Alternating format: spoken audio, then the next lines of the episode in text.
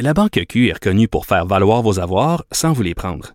Mais quand vous pensez à votre premier compte bancaire, tu sais, dans le temps à l'école, vous faisiez vos dépôts avec vos scènes dans la petite enveloppe.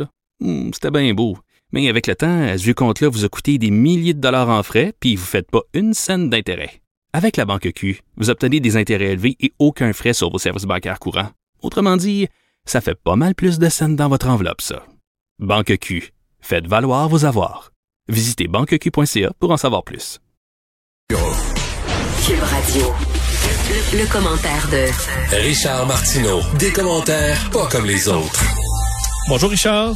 Salut, comment ça va? Ça va bien? T'as écouté un- le point de presse de M. Labaume qui annonce quitter après 14 ans euh, là, en novembre prochain?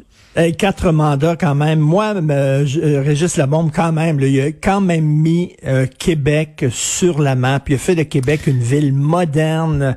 Euh, écoute, je le Ben, sentais Québec sur la map. Je te rappelle que quand même Québec, c'est la capitale de la province. Là. C'était ça avant. sais bien, oui, là, oui. mais tu sais, comme euh, c'est c'est là où ça se passait. Soudainement, ça devenait une ville excitante, ça devenait une ville tripante, une ville ambitieuse qui euh, se contentait pas d'être une, une la, la deuxième ville. Euh, écoute, Ben, je le a- sentais avait- fatigué depuis quelque temps quand même. Faut Ben, dire, ouais, là. depuis puis Il temps, des années, travers- il a été oui. malade, mais il était fatigué euh, même avant ça. Là, Non, non, mais euh. divorce, divorce, euh, cancer, etc. Tu le sentais qu'il était un peu tanné. C'est comme, tu sais, comme disait, euh, comme chantait Baby King, euh, Baby King, The thrill is gone. Tu sentais ça un peu chez lui, mais quand même, il faut le 400e. Là, je sais bien qu'il a raidé là-dessus pendant longtemps, puis c'est au début de son mandat et tout ça, mais faut se rappeler, ça allait direct dans le mur. Tout le monde pensait que ça allait être un prochain Québec mer et monde. On se souvient ça de avait la pas- fameuse manifestation avec les bateaux. Là, c'était un flop total. Oui, et le- Il a parce eu que- l'idée de donner ça à Daniel Gélina, puis là, finalement, ça a viré de bord, puis c'est quand même, c'est quand même quelque chose. Mais ça a été, ben écoute, ça a transformé pour, pour vrai là, ça c'est vraiment dans les bons coups. Ça a été un, un- un coup de maître qui était simple, là, de, de tout simplement transformer. Parce que le, le spectacle d'ouverture de était pas encore dans le, le plan la bombe. Euh, c'était une catastrophe. L'ouverture, c'était s'il y avait rien à comprendre, une espèce de spectacle complètement sauté avec des squelettes mexicains. Oui, oui. C'était n'im- c'était n'importe quoi. C'était Denis Bouchard qui avait fait ça. C'était, il y avait rien à comprendre. Et on Non, comprend qu'à ce moment-là, c'est ça, l'objectif, c'était juste de faire du, du de l'artistique, là, mais au point où tu comprends rien de ce qui est écrit sur la feuille, là, des œuvres d'art qu'on allait nous présenter. Puis à tu te dis, qu'est-ce que qu'est-ce qui est le fun de voir en été? Des shows, des feux d'artifice, ça plaît à tout le monde, c'est le fun, et euh, ben c'est ce que c'est ce qui a sauvé le 400e, ni plus ni moins. Et lors de l'attaque de la Grande Mosquée aussi, je trouve qu'il s'est comporté de façon très digne aussi. Là, tu le sentais que ça, ça, ça rentrait vraiment dedans. Dans les mauvais côtés, ben, souviens-toi là, l'affaire Clotaire Rapaille. Clotaire Rapaille, un gourou de la publicité qui se promenait avec des lunettes funky là, et qui avait été embauché à un contrat faramineux pour, c'était quoi déjà, essayer de définir l'âme de Québec. Le code, c'était pour trouver le code. C'est ça, le code de Québec, définir l'âme de Québec, etc. C'était vraiment n'importe quoi. mais tu sais, Richard, j'ai fait, j'ai fait l'atelier avec le terre à peur pour trouver le code. Il avait invité, je l'ai compté un peu en début de show, mais il avait invité des médias de Québec. Et, euh, on, et là, il y avait des gens là, de TQS, de Radio-Canada, de TVA. Il y avait bon euh, un peu tous les postes. Et là, il nous faisait coucher sur des petits tapis là, en mousse, clotaire. Et là, il nous mettait, et là, il nous disait, alors là, racontez-moi, là, qu'est-ce que vos souvenirs de Québec, là, qu'est-ce que c'est? Et là, fallait écrire, on écrivait nos souvenirs sur un tableau. Puis après ça, il y avait de la musique. Puis là, fallait crier des mots. Puis là, à un moment donné, tous tous les mots qui nous venaient à l'esprit, là, il écrivait ça sur un, c'était, et là, évidemment, les, les médias de Québec à l'époque trouvaient ça, là, c'est crier au génie. Moi, je t'écoute, je, je me retenais pour pas rire, là, tellement que c'était ridicule. Ben non, et, mais as-tu et quand, et quand tu confrontais, quand tu confrontais Régis Labaume là-dessus, il pétait les plombs, là. Quand Ben tu oui. disais, voyons, c'est ridicule que le terre à part, il pétait les plombs, il a inventé le pété cruiser. mais, euh, mais c'était de la fumisterie, c'était de la fumisterie. Un chant qui est vraiment pas très beau, selon moi, Ben non, PT Cruiser. Mais la- as-tu déjà parlé ne serait-ce que cinq minutes avec le terre à part? Cinq minutes, puis tu es rappel, tu sais tout de suite que c'est fauné ballonné. Ben, tu as sais tout à fait raison. Tout de suite que c'est un fumiste, mais total, le gars, là. qui roule avec là. un faux CV depuis des années. Euh, Donc, Ben, ça avait écoute- été, ça avait été gênant. Et surtout, et là, c'est, Bullshit. c'est, c'est pour Régis Labombe, ça aurait dû être une leçon, là, de, tu peux te planter, tu peux faire amende honorable, dire, ben, je me suis planté plutôt que péter les plombs, mais ça, il l'a pas compris au fil du temps, là. Non, il était, tu sais, il avait, il avait son, il avait son caractère, il emmenait extrêmement large, il était euh, fier pète, petit coq, euh, il était très combatif, mais en même temps, je sais pas, qu'est-ce que tu veux comme comme politicien, quelqu'un qui, qui est tout le temps là, euh, qui fait très attention, c'est la cassette, tout est poli, tout est parfait, ou quelqu'un des fois qui pète les plombs, qui a un caractère bouillant, mais bon, euh, il y a des bons côtés à ça aussi, il y a des mauvais côtés aussi des fois, là, il y a absolument les mots lui, dépassaient sa pensée. Tu te souviens quand il avait dit là, euh, moi quand je vois euh, un homme se promener avec sa femme voilée en arrière, puis il fait super chaud, puis lui est en gogoune, puis en short, je dévisserais la tête. Il avait dit ça. Il avait dit ça, puis après ça, il avait dit, ah, c'est épouvantable l'islamophobie qu'il y a au Québec suite aux attentats de la Grande Mosquée. Mais tu sais, bon, il était, il était spécial. Mais des maires comme ça, il y en a quand même beaucoup en région. Je sais que les gens de Québec aiment pas ça quand on dit la région en parlant de Québec. Non, mais c'est vrai que souvent, des ouais, un maire fort qui reste pendant 40 ans. Mais Régis Labaume aurait pu rester là. Il part de son plein gré, là, mais euh, un peu comme Jean Tremblay, là, ce genre de maire-là qui reste longtemps malgré la controverse. Mais, mais tu sais, euh, Charles de Gaulle avait euh, une, une belle phrase que peut-être M. Labombe aurait pu méditer.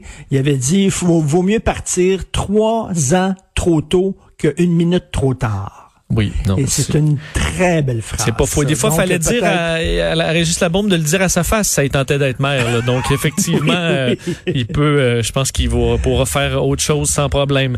Parle-moi du commissariat contre le racisme à la ville de Montréal. Tu te questionnes sur qui on va retrouver là?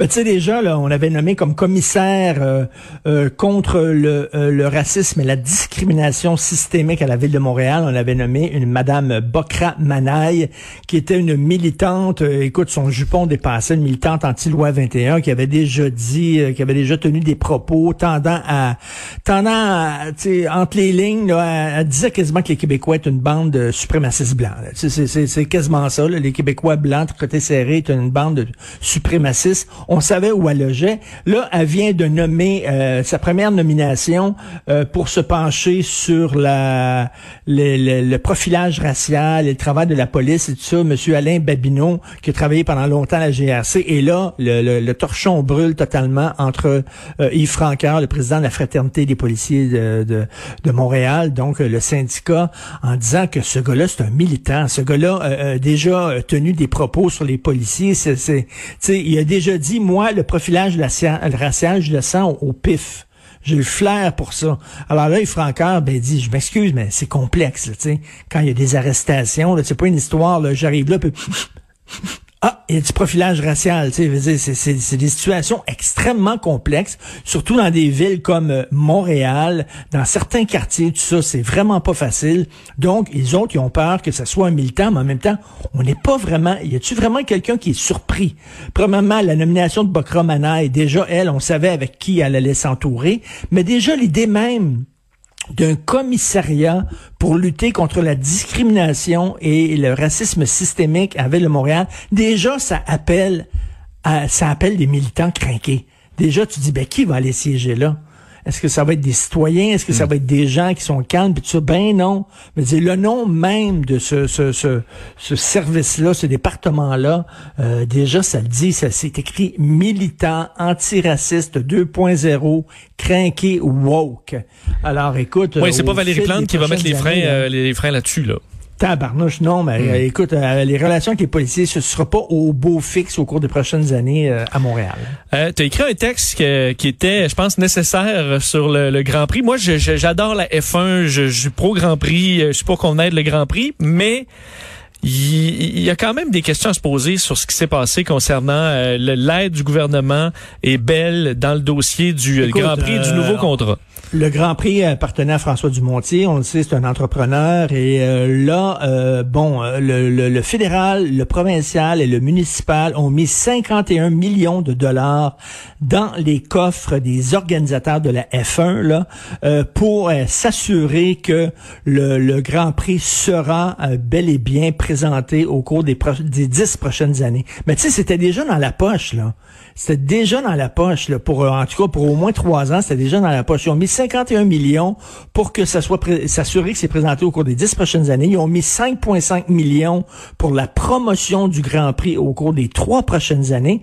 Et deux jours après, une fois que ce deal-là a été fait, Dumontier, là, il, a, il a vendu ça à Belle. Mais c'est ça, parce que c'est peut-être pas, écoute, c'est peut-être pas une, euh, une mauvaise affaire qu'on ait aidé à ce prix-là. On aurait peut-être aidé Belle. C'est juste que c'est ça, là. Faut que tu, faut faire les choses dans le bon ordre pour pas que la population euh, se pose trop de questions. Euh, euh, est-ce que, est-ce que ces nouveaux, de, les- ces gouvernements-là, les niveaux de gouvernement, est-ce qu'ils savaient que M. Dumontier était en négociation avec Pe- Bell? Parce qu'à Bell, là, ça veut dire, c'est, Noël des campeurs trois mois avant tout absolument. le monde. Les autres, absolument. les autres, regarde, là, ils vont ils pas perdre ont- d'argent avec ça, là.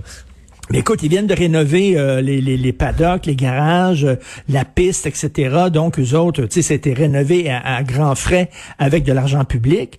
Après ça, eux autres sont assurés que les dix prochaines années, il va y avoir un grand prix euh, à Montréal, puis ils n'ont pas payé une maudite scène pour ça. Puis qu'il va y avoir Oui. pendant trois ans de la promotion à l'étranger de la part des gouvernements. Bell n'a pas payé une maudite scène pour ça. Écoute, c'est un cadeau Et- en or. Et tu sais. Richard, on nous faisait, on nous sortait toujours la carte. Mais là, on va peut-être perdre le Grand Prix euh, si on met pas l'argent cette année et tout ça. Mais à quel, vrai. ça, à quel point, à quel point c'était vrai, euh, ben, on le sait pas, là. Est-ce que c'était Et- uniquement l'argument pour pouvoir avoir l'argent, puis après ça, ben, on vend, et parfait, tout le monde Il a faut, fait de l'argent il sauf faut nous. que les gens comprennent que Bell, c'est c'est une entreprise qui vaut 50 milliards de dollars. Tu sais, euh, on a donné euh, des millions à Mitsubishi, Mitsubishi, on a donné des millions à Alstom, qui est un géant qui vaut des gonzillards de dollars, ce qu'on appelle des prêts pardonnables. On le sait, en bon français, ça s'appelle des dons.